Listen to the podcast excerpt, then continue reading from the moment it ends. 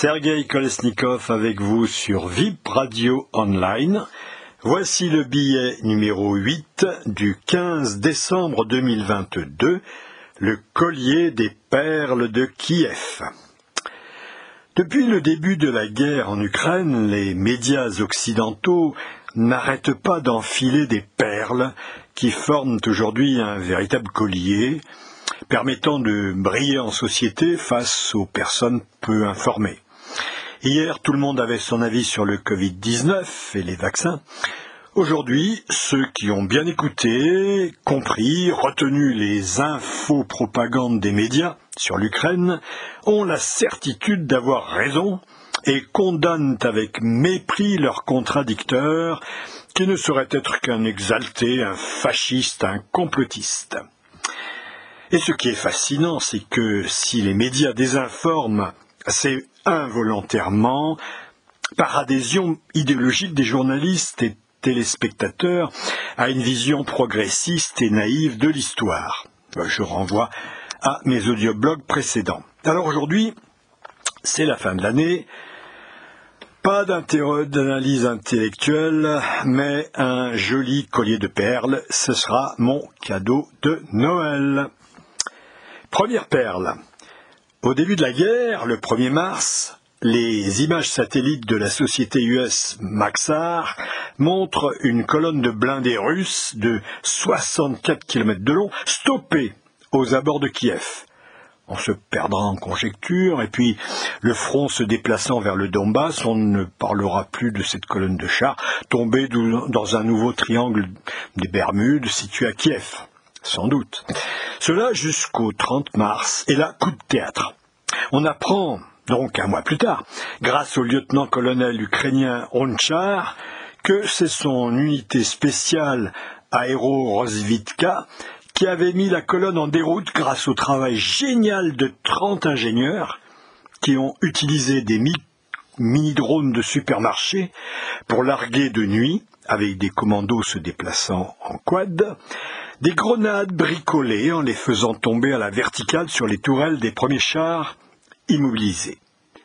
Oh, c'est pas techniquement impossible. Au contraire, je rends hommage à l'ingéniosité des Ukrainiens qui ont réussi à utiliser cette méthode pour immobiliser sur place quelques chars. Et à vrai dire, ce n'est pas nouveau. Les djihadistes l'employaient au Moyen-Orient dès 2017, euh, voici cinq ans. Et c'est vrai, enfin, qu'il s'agit d'une voie d'avenir sur le plan militaire.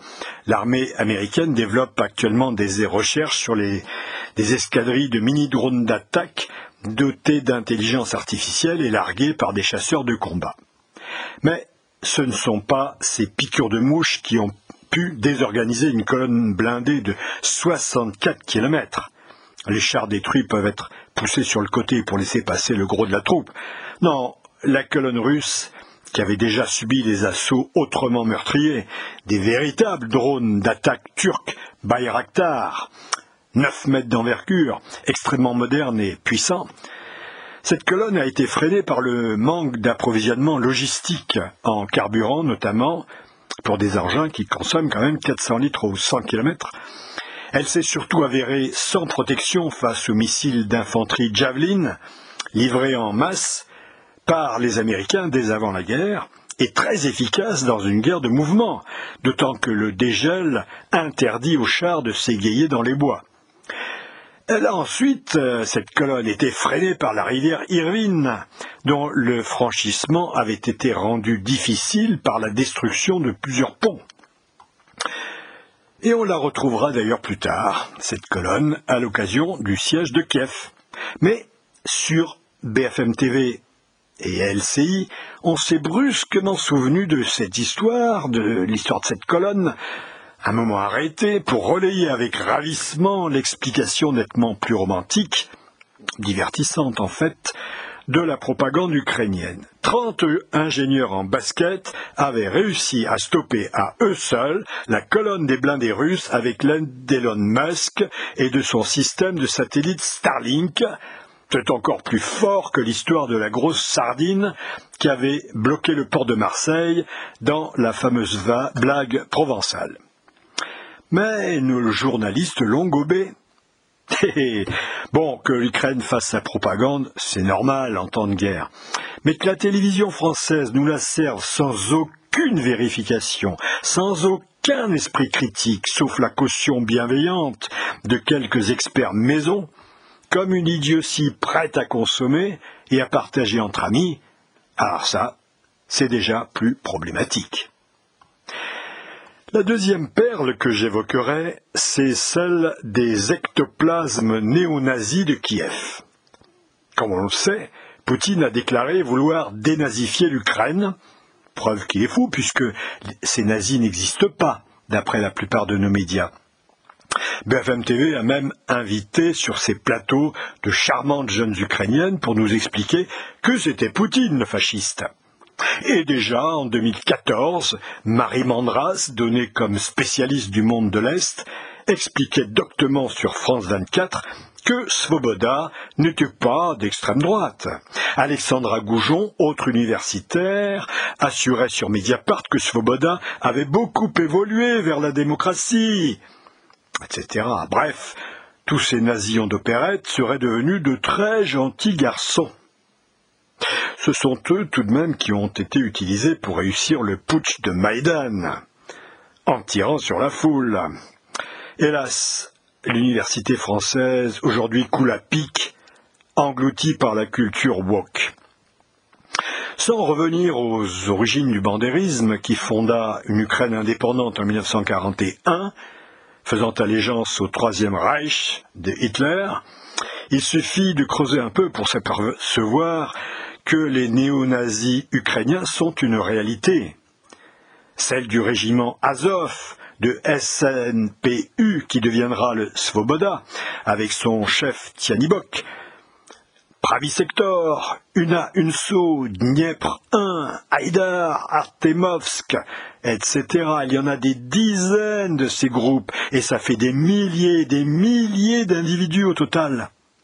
Mais ils se cachent même pas pour faire leur salut nazi, parader en treillis de combat dans une ambiance défilé SS, au flambeau, exhiber fièrement leurs tatouages à croix gammée, leurs oriflammes, leurs insignes d'inspiration nationale-socialiste dont ils sont fiers, eux qui ont pour héros les barbares de la division SS Das Reich, vous savez, celle qui s'est rendue coupable des atrocités d'Oradour sur Glane le 10 juin 44, ah, ah, ah, ce ne sont pas les troupes de l'armée régulière allemande, la Wehrmacht, qui aurait été capable d'une telle abomination. Ah ben non, elles, elles avaient le sens de l'honneur, des traditions, de la loyauté, de la patrie. C'étaient de vrais militaires. Mais tout cela échappe royalement aux conseillers du Quai d'Orsay, déjà totalement enfumés, depuis l'époque Fabius jusqu'à celle de Le Drian. En Europe, on ne comprend pas que ces néo-nazis ukrainiens, loin d'être des nazillons d'opérette, comme ils s'en trouvent partout, parce que c'est vrai qu'il y en a dans l'Union européenne, aux États-Unis et même en Russie. Ces nazillons-là représentent une masse énorme de plusieurs dizaines de milliers de combattants. En fait, le même pourcentage que la Waffen-SS par rapport à la Wehrmacht. En gros 10%. Ce sont des gens dont les chefs sont souvent en osmose avec le pouvoir, même si le régime de Zelensky, lui, n'est pas nazi. Voir par exemple l'influence d'Andrei Bielitsky, dirigeant ultranationaliste et fondateur du Corps national, une émanation d'Azov, élu député de 2014 jusqu'à 2019, même si leur représentation au Parlement, la RADA est faible, puisqu'au maximum ils ont représenté 10%. En 2012, ils faisaient un tiers des ministres en 2014, et présents au poste clé, la défense notamment. Euh, bien sûr, aujourd'hui, la classe politique issue de Maïdan veut faire oublier ses liens avec les néo-nazis mais ils sont essentiels au maintien de l'ordre totalitaire de Kiev et ils sont financés par des milliardaires tels Kolomoïski.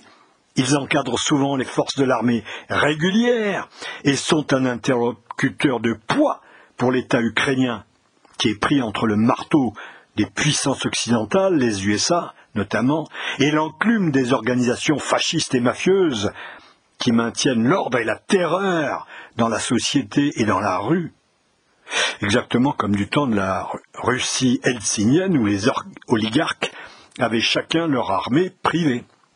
Mais bon, l'éléphant dans le salon, nos chers journalistes ne le voient pas.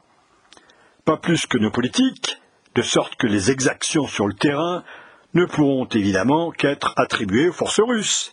Ah ben de vrais barbares, que dis-je, des Mongols, des gens du Moyen Âge.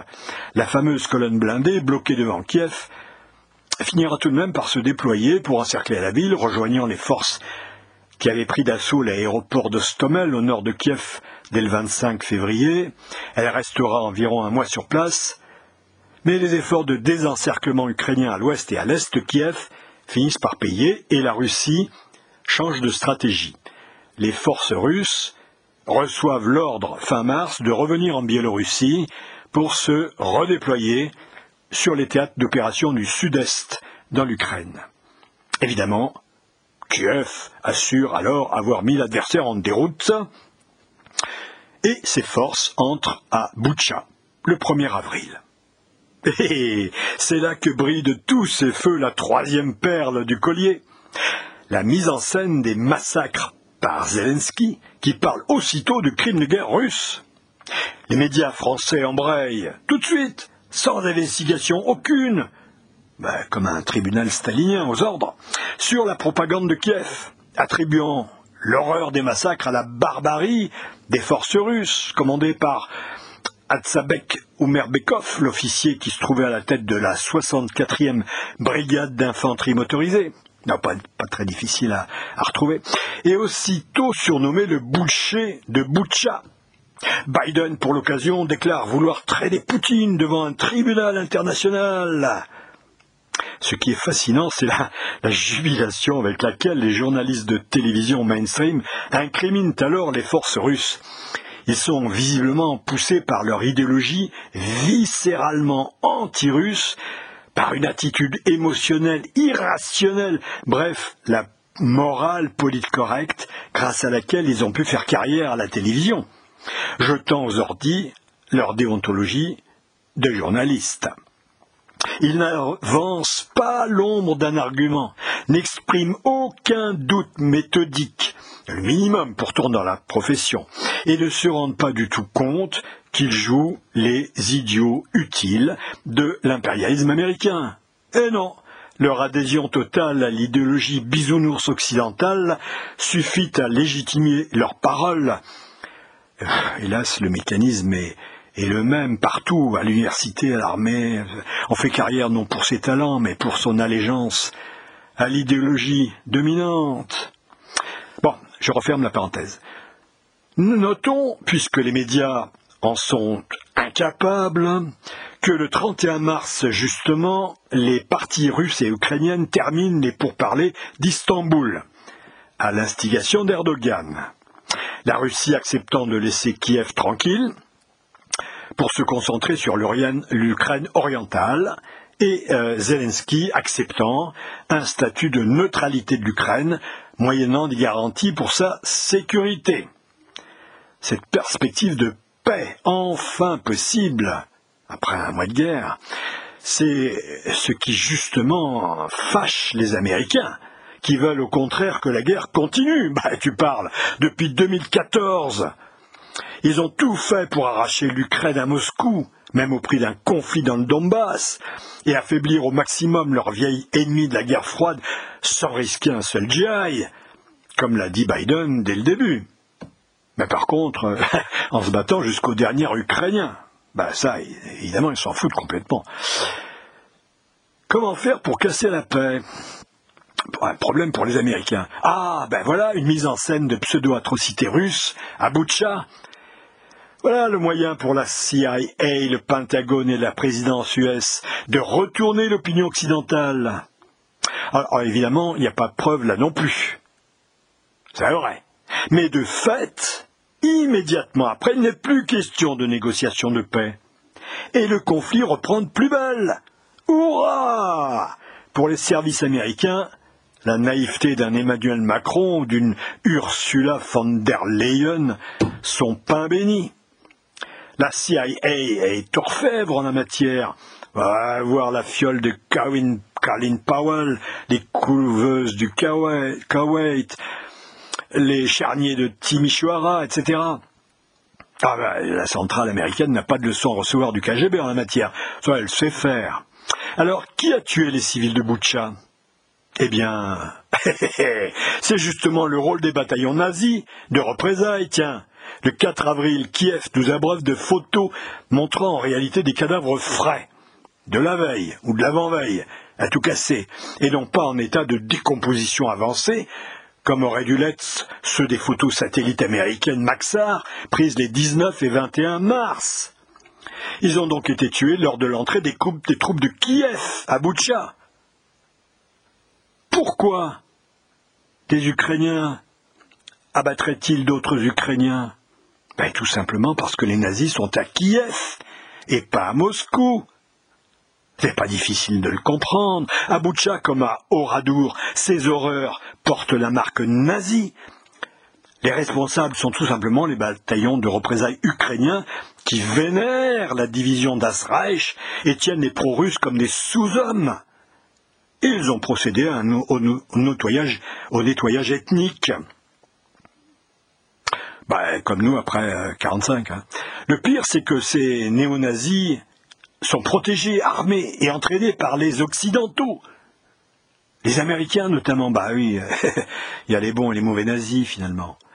Évidemment, pour les animateurs surdoués, les télévisions occidentales, correctes, le fascisme, le fasciste c'est Poutine.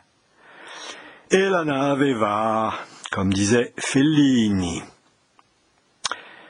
Alors, ce bijou de la désinformation de Boucha va si bien marcher qu'il éclairera toute une rangée de perles secondaires, c'est de l'agite propre, celle des fameux crimes de guerre ukronazis, systématiquement attribués aux Russes, par les médias occidentaux.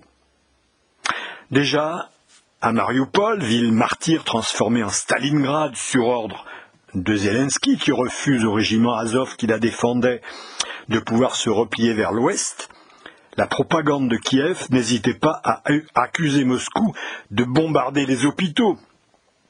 Et la fameuse maternité, le 9 mars. Là encore, les photos dont l'Occident fut abreuvé ont révulsé l'opinion occidentale. Et c'est bien normal. Le seul problème, c'est qu'il s'agit en grande partie d'une guerre de propagande et d'intoxication par l'image. Bon, des deux côtés. Au moins une des deux femme enceinte, Mariana, a été identifiée comme une actrice et influenceuse, grimée pour l'occasion du tournage. En réalité, les néo-nazis d'Azov prennent systématiquement les civils en otage, installant leurs batteries de tir dans les écoles, les hôpitaux dont ils expulsent les occupants, ou tout près des habitations civiles. C'est un système que même Amnesty International sera amené à avouer le 4 août. Je rappelle que le 1er septembre, Ségolène Royal aura le cran de le reconnaître avant de faire machine arrière pour éviter son suicide politique. Reste une réalité incontournable. À qui profite le crime? Si les Russes prennent un maximum de précautions pour éviter les pertes civiles, lorsqu'ils considèrent une population pro-russe, qu'ils viennent délivrer des nazis. C'est ça qui ralentit leur progression. En revanche, les fanatiques néo-nazis du régiment Azov, ou les autres néo-nazis ukrainiens, comme le bataillon Kraken à Kharkov, par exemple, n'ont que faire des pertes civiles au sein d'une population qu'ils voient comme des rebelles au pouvoir de Kiev, une population composée de sous-hommes, des traîtres, pour eux sans aucune valeur, mais n'ayant aucune morale, ils n'ont aucun scrupule à les utiliser, par tous les moyens. Bah oui, c'est ça le nazisme. C'est d'ailleurs ce qu'ils vont faire cyniquement le 16 mars, lors de l'attaque sous fausse bannière du théâtre de Mariupol. Là, des centaines de femmes et d'enfants ont péri dans la destruction, d'ailleurs du plus beau bâtiment de la ville. Évidemment, Aussitôt Kiev et ses haut-parleurs occidentaux parlent d'une frappe russe aérienne. Bref, ces sauvages de Russes auraient volontairement assassiné des femmes et des enfants pro-russes. et la mention enfant était visible du ciel, qui plus est. Tous ces gens réfugiés dans le beau théâtre de Mariupol. Beaucoup vont le croire, ici. Mais absence de preuves. Pour absence de preuves, parce qu'il n'y en a aucune des deux côtés, j'aurais quand même nettement tendance à croire que les barbares sont plutôt les nazis du régiment Azov. Des nationalistes fanatisés qui méprisent les habitants du Donbass et pour lesquels torturer, fusiller, massacrer des personnes sans défense n'est pas un crime, vu qu'il s'agit pour eux de traîtres en puissance, d'horribles séparatistes, de vermines humaines, alors que les gains médiatiques sont considérables. Braquer le monde occidental contre Poutine et lui soutirer toujours plus d'armes, toujours plus de canons, de batteries antiaériennes, voire de combattants, et d'exiger une zone d'exclusion aérienne, bref, une entrée en guerre de l'OTAN. Eh. C'est que cette guerre est aussi celle de la propagande. Et là se situe une deuxième rangée de perles, celle des contre-vérités, style Orwell, du type le vrai c'est le faux. Passons-les en revue rapidement. Première perle, les Russes, ces sauvages, empêchent les civils ukrainiens de quitter Mariupol via des couloirs humanitaires. Ah, évidemment, quand les soldats d'Azov leur tirent dessus pour les en empêcher, parce que c'est pour eux un bouclier humain, ah, c'est un peu difficile pour les pauvres habitants ukrainiens pris au piège. Deuxième perle, les Russes bloquent l'exportation des céréales à destination des pays pauvres. En fait, notons que quand même 40% de ces céréales sont à destination de l'Europe. Bon, en fait, ils veulent seulement pouvoir s'assurer, c'est quand même bien normal, que les bateaux n'apportent pas d'armes à Kiev à l'aller. Hum. Troisième perle, Zelensky est un nouveau Churchill. Quoi?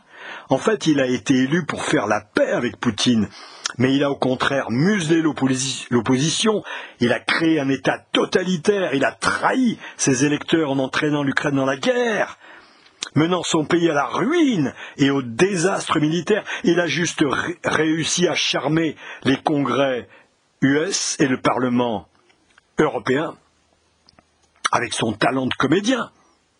Hum, mais avec lui, et là, c'est l'inverse de Churchill, c'est du sang, des larmes et la défaite. Au bout. Autre perle. Avec la stabilisation du front durant l'été, lorsque justement les militaires ukrainiens commencent apparemment à se reprendre, avec l'intensification de l'aide occidentale, nos médias disent que Moscou a perdu la guerre. En réalité, l'armée russe est partie à l'attaque avec des effectifs inférieurs à ceux de Kiev. Elle manque de soldats, alors qu'elle doit s'étirer sur un front énorme et que Kiev incorpore toujours plus de réservistes dont elle dispose en masse, les hommes de 18 à 60 ans, et qui sont formés depuis le début de la guerre civile de 2014, et elle reçoit le renfort massif des mercenaires étrangers. D'après l'agence Reuters, quand même 100 000 hommes, pas loin de la moitié de l'armée ukrainienne, provenant surtout de Pologne, mais aussi d'Amérique du Nord, USA, Canada, notamment. Du coup, les médias appellent contre-offensive ukrainienne l'avancée de septembre, au sud de Kharkov, devant le retrait des Russes, et la décrypte comme une déroute de l'armée russe. Nos brillants commentateurs guettent même les premiers signes de révolte, voire de révolution en Moscou.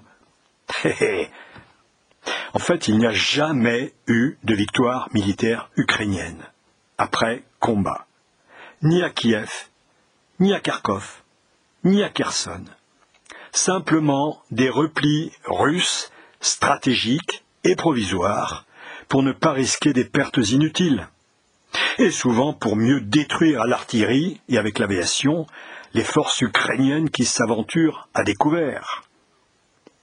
Aujourd'hui, Kiev en est à sa huitième vague de mobilisation. La fameuse défense territoriale, en fait des personnes âgées, utilisées cyniquement par Zelensky comme chair à canon, et les mercenaires étrangers, polonais, canadiens, britanniques, sont carrément majoritaires. Ils commencent d'ailleurs à mourir en masse. D'après le chef d'état-major de l'armée américaine, le général Mark Miley, les Ukrainiens en sont déjà à cent mille morts. dix fois plus que Kiev n'en avoue.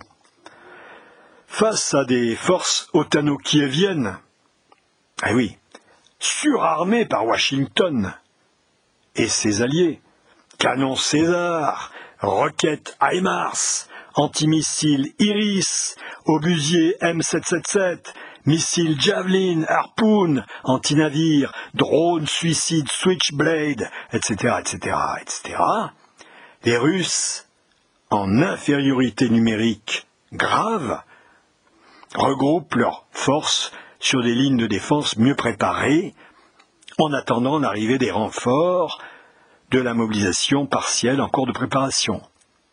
En effet, la guerre est, parvenue à un tournant et oblige, l'armée russe à modifier sa stratégie en détruisant les infrastructures électriques, ce qui paralyse l'armée ukrainienne, les transports et hélas bien sûr les civils. Le maire de Kiev, Klitschko, prépare un plan d'évacuation de la ville. En réalité, en réalité, Kiev a perdu la guerre. Et les Américains le savent. Ils essaient simplement de faire un maximum de morts et de dégâts chez les Russes dans le temps qu'il leur reste à jouer, si on peut dire.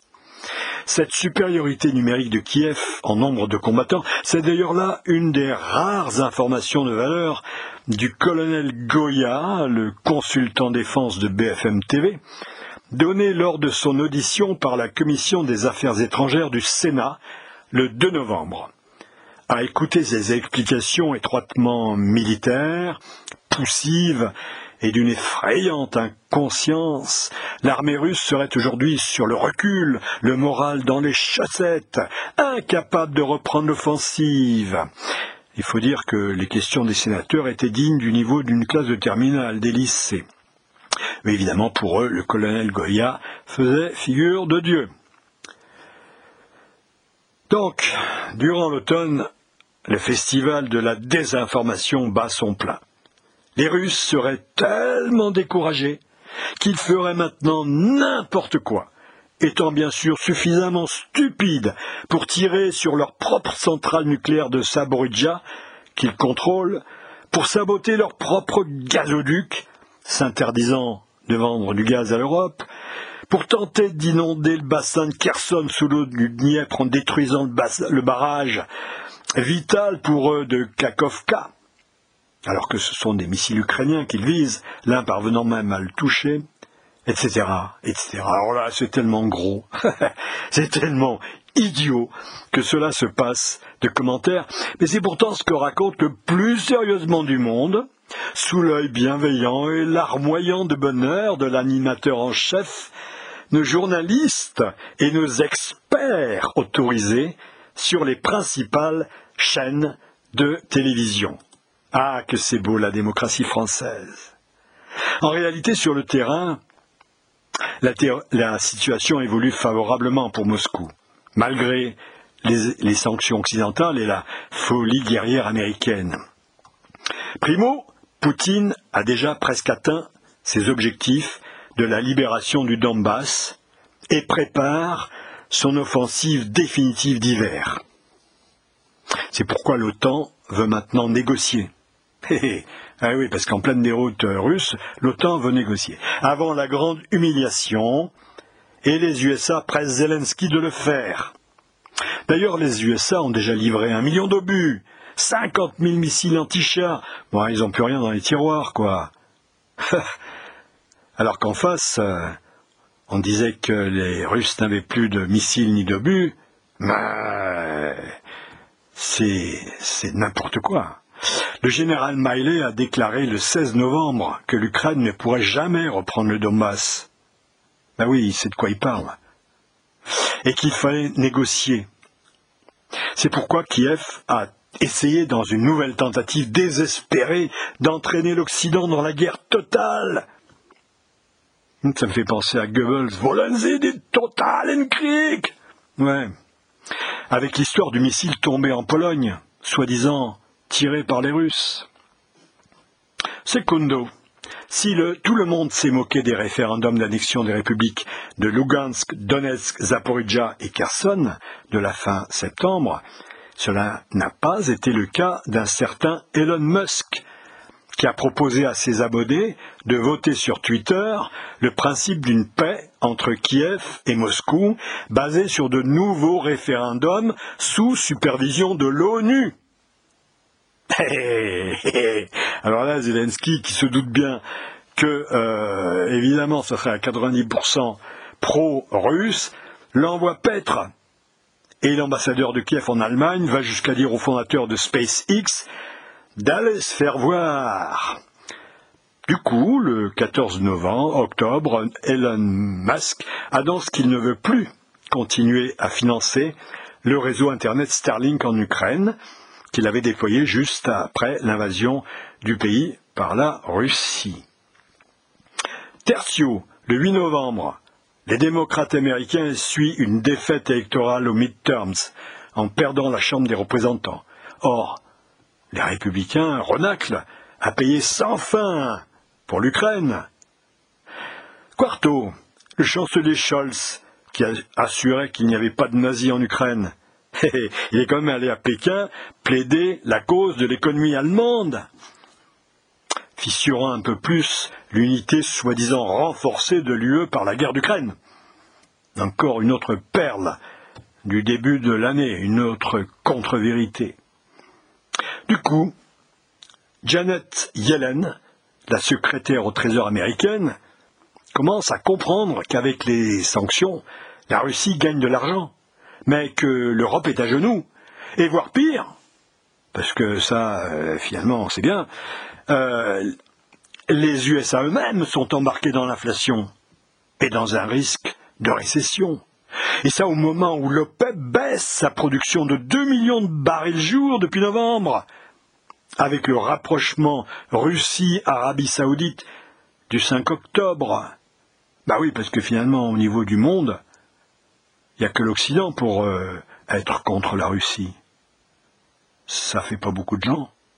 Alors, sans le clamer tout haut, elle commence elle-même à contourner la barrière des sanctions pour ne pas déclencher de panique sur le marché pétrolier. En l'occurrence, des tiers comme l'Inde, par exemple, sont autorisés à acheter du pétrole russe sans respecter le prix plafond de 60 dollars le baril, fixé au G7 en septembre par les USA. Mais Moscou a promis entre-temps de ne pas vendre du pétrole aux pays qui appliqueraient ce plafond. Bon. Allons donc chercher du pétrole et du gaz ailleurs, hein? C'est tellement facile à trouver. Et le G20 de Bali se termine sans accord sur le plafonnement des prix du pétrole. Bref, les États-Unis se prennent une claque et se prennent les pieds dans le tapis de leurs propres sanctions. Et finalement, la tromperie de Minsk des Occidentaux, que Merkel vient d'avouer dans l'hebdomadaire des Zeit, le 7 décembre 2022, c'est tout frais, je cite, Oui, nous avons trompé Poutine sur les accords de Minsk afin de gagner du temps. Fin de citation. N'aura servi qu'à faire éclater une vraie guerre qui aura complètement détruit l'Ukraine. Alors c'est sans doute pas ce que voulait Merkel, mais c'est vraiment ce que voulaient les Américains. Mais chut, tout cela, il ne faut pas le dire à nos experts militaires et nos brillants journalistes de plateaux de télévision. Il ne faut pas leur gâcher leur Noël. Ainsi va le monde. Ce qui est certain, c'est que rien n'est joué et qu'il est décidément difficile de s'y retrouver dans ce vaste jeu de poker menteur. Mais le vent tourne, et en défaveur de l'impérialisme américain, qui attend l'offensive russe avec angoisse. Ira-t-elle jusqu'à Odessa? Bon, je ne suis toujours pas arrivé à faire plus court. J'essaierai l'année prochaine, promis. Allez, ciao la compagnie, bonne fête et portez-vous bien